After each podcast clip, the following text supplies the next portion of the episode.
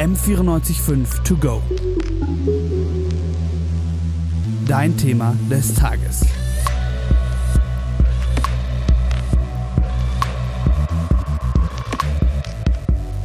Anti-Blockiersystem, Bremsassistent, Berganfahrhilfe, Spurhalteassistent. Ich komme mir im Auto mittlerweile teils schon vor wie in einem autonomen Fahrzeug. Bis ich aber wirklich meine Hände vom Lenkrad weglassen kann, wird es noch ein bisschen dauern.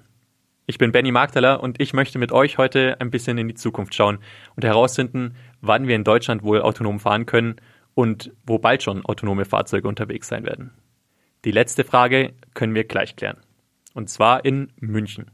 Das Projekt Tempus, das für Testfeld München Pilotversuch urbaner automatisierter Straßenverkehr steht, möchte, wie der Name schon ein bisschen verrät, ein Testfeld im Norden Münchens errichten. Dort sollen dann automatisierte Fahrzeuge fahren und die Auswirkungen auf Effizienz, Sicherheit und die Akzeptanz anderer, vor allem nicht motorisierter Verkehrsteilnehmer gemessen werden können. Die Projektskizze wurde im April 2020 eingereicht und für positiv bewertet. Und Anfang Februar 2021, also schon in wenigen Tagen, soll dann die Förderzusage erfolgen. Laufen soll das Ganze dann bis Mitte 2023. Das Ziel dieses Forschungsprojekts ist, ein Forschungsfeld aufzubauen für automatisierten und vernetzten Verkehr im Norden Münchens. Was für Fahrzeuge dort dann genau Bestandteil sein werden, kann man nicht genau sagen. Das ist dann Bestandteil des Projekts. Es sollen aber auf jeden Fall verschiedene Fahrzeuggenerationen, verschiedene Automatisierungsstufen und auch verschiedene Fahrzeughersteller zum Zuge kommen. Ich habe mit Christoph Helf vom Kreisverwaltungsreferat für Mobilität und Stadtentwicklung der Stadt München geredet und ein bisschen über das Testfeld herausfinden können. Das Testfeld hat ja einen überregionalen Charakter. Das heißt, wir haben den Testfeldbereich innerhalb der Landeshauptstadt München auf verschiedenen Straßenkategorien, von kleinen Nebenstraßen bis hin zu größeren Erschließungsachsen und dann auch über die Stadtgrenzen hinaus ins ähm, Umland auf ähm, Bundesstraßen, über kommunale Straßen bis hin zu überregionale ähm, Straßenverbindungen. Das ist auch das Alleinstellungsmerkmal dieses Projekts. Das Testfeld hat überregionalen Charakter. Bedeutet, es soll sowohl innerhalb Münchens, also auf kleinen Nebenstraßen oder größeren Erschließungsachsen, als auch über die Stadtgrenze hinaus, also auf Bundesstraßen oder kommunalen Straßen installiert werden. Was auch besonders ist, die Teststrecke soll auch für Dritte offen bleiben, die Interesse daran haben. Partner des Projekts sind zum Beispiel BMW oder die Technische Universität München, die auf jeden Fall Fahrzeuge dort einsetzen werden, aber auch externe Automobilhersteller, die jetzt nicht unbedingt Partner sind, können dort in Zukunft auch autonome Fahrzeuge testen.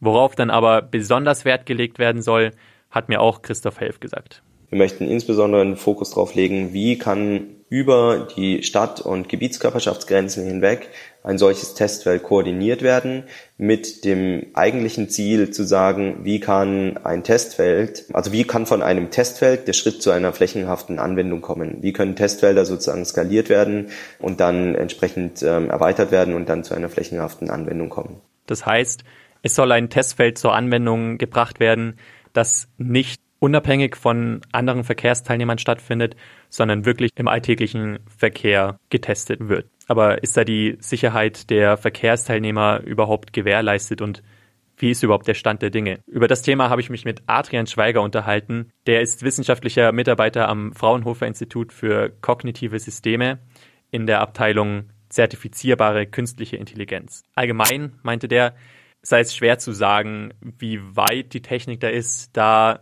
die Automobilhersteller sehr wenig preisgeben.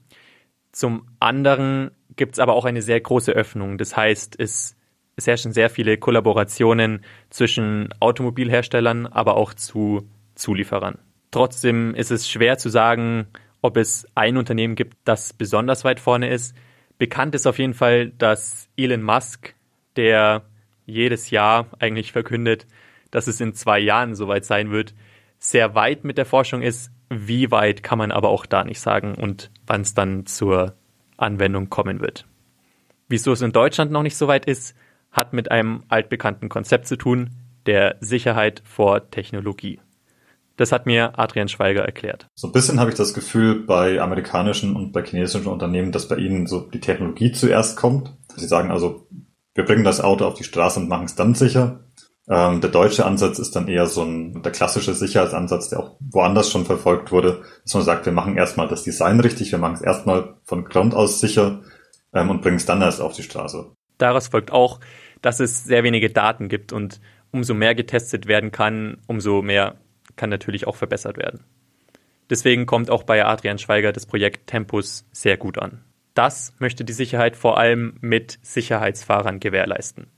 Denn auch für Christoph Helf ist klar. Verkehrssicherheit steht über allem.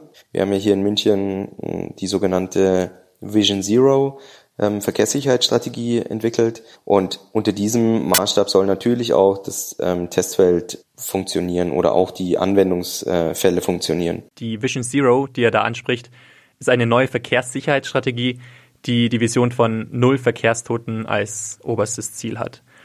Teil davon ist ein ganz komplexes Maßnahmenpaket.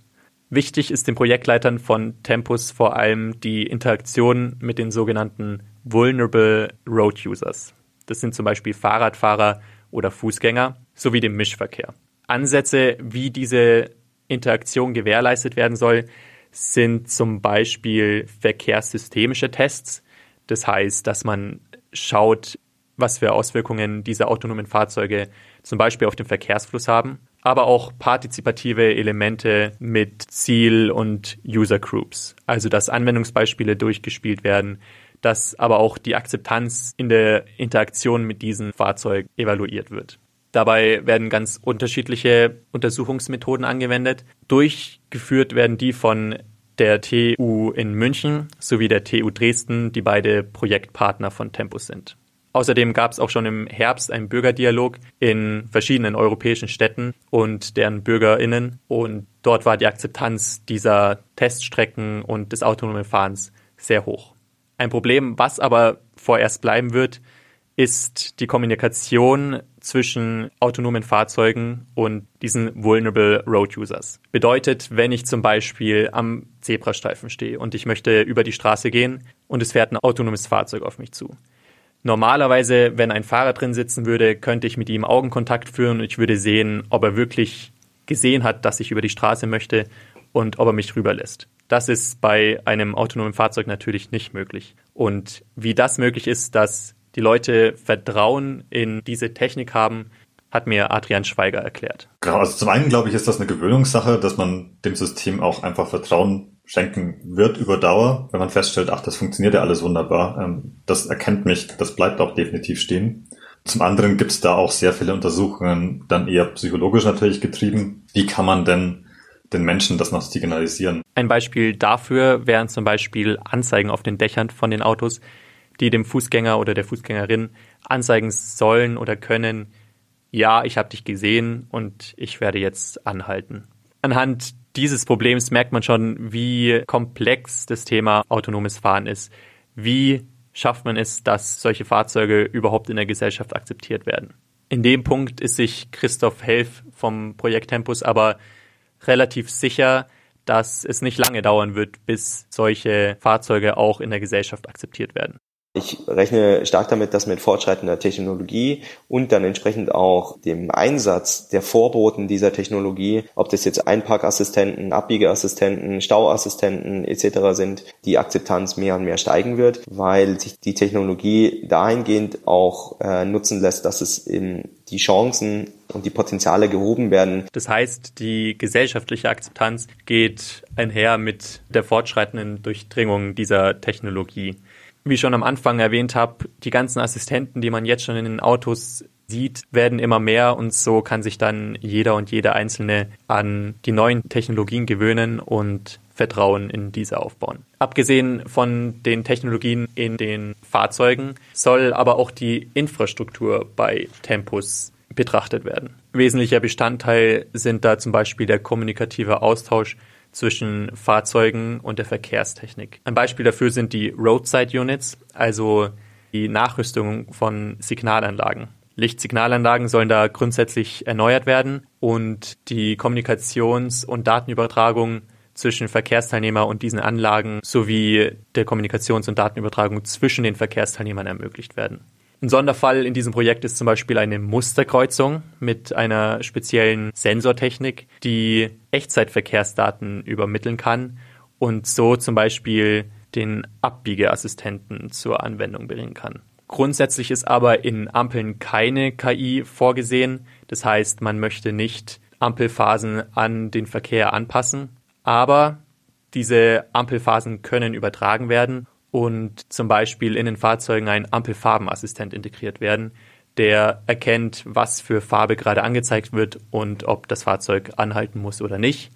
Bedeutet, die KI soll nicht so wirklich in Ampeln stattfinden, sondern eher in der Anwendung von Programmabläufen. Jetzt haben wir viel über das Projekt Tempus und die Herausforderungen, die auf dieses Projekt und auf die künstliche Intelligenz im Straßenverkehr zukommen werden, gesprochen. Jetzt ist es aber auch ganz interessant anzuschauen, was für Vorteile kann die künstliche Intelligenz, das autonome Fahren überhaupt mit sich bringen. Klar, ich sehe mich immer im Auto liegen mit einer Chipstüte in der Hand, während ich die neueste Netflix-Serie anschaue. Aber das kann ja nicht der einzige Vorteil sein, der das autonome Fahren mit sich bringt. In welchen Gebieten es noch zum Einsatz dieser künstlichen Intelligenz kommen könnte, hat mir Adrian Schweiger verraten. Alles, was jetzt Richtung so, Güterverkehr zum Beispiel laufen würde, wenn wir jetzt an irgendwelche Lkw-Fahrer denken, wenn das Ganze autonom stattfinden könnte, wenn man da ähm, keine Pausenzeiten hätte oder bräuchte, könnte man natürlich deutlich geringere Flotte haben. Man kann das ähm, vielleicht nochmal deutlich mehr durchtakten. Und dann gibt es auch noch Mobilitätskonzepte, wo man vielleicht sagt,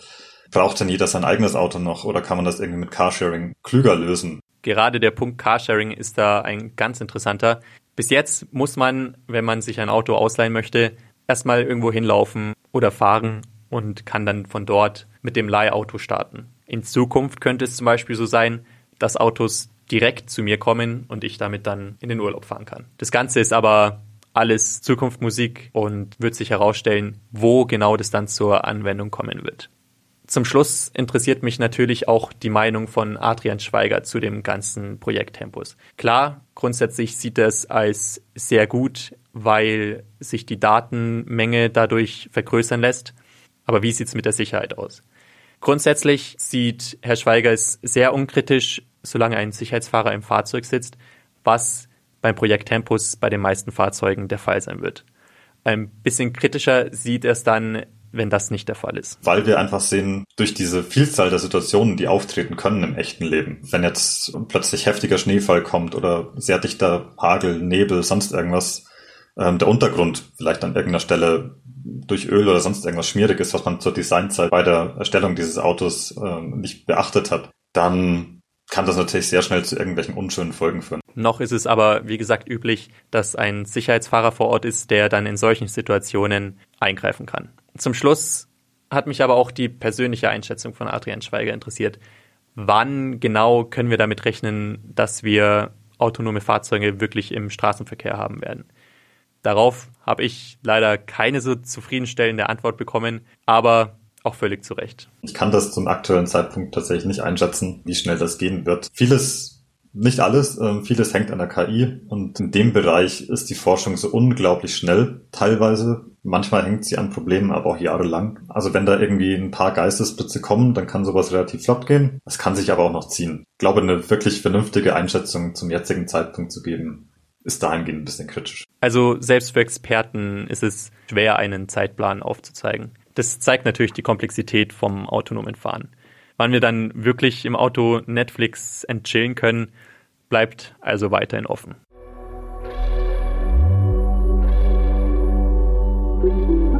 M945 to go.